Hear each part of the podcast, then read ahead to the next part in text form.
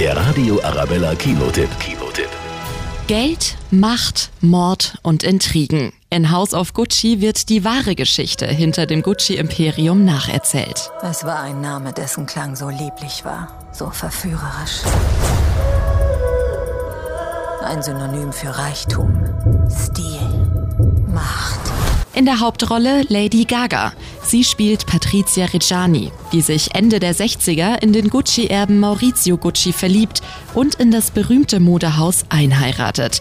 Für ihren Erfolg wird sie über Leichen gehen. Gucci braucht neues Blut. Es wird Zeit, hier gründlich aufzuräumen. 1995. Maurizio Gucci wird ermordet. Ein Fall, der nicht nur die Modewelt in Aufruhr versetzt hat.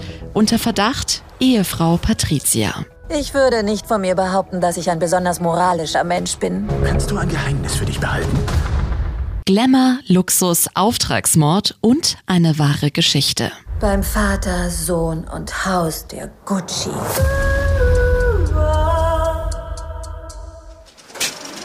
Der Radio Arabella Kinotipp. Kinotipp.